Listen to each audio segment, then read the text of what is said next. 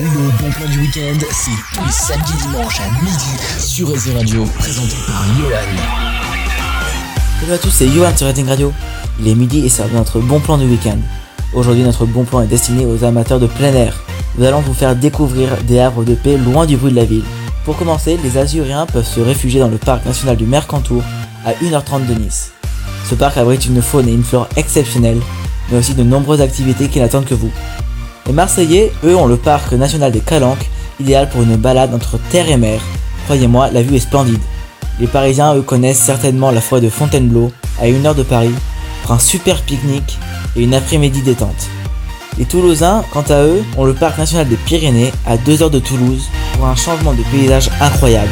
Enfin, les Bretons peuvent aller au parc du golfe du Morbihan, lieu d'histoire et de nature.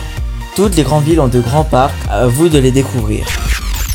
Le bon plan du week-end, c'est tous les samedis dimanches à midi sur Réseau Radio, présenté par Johan.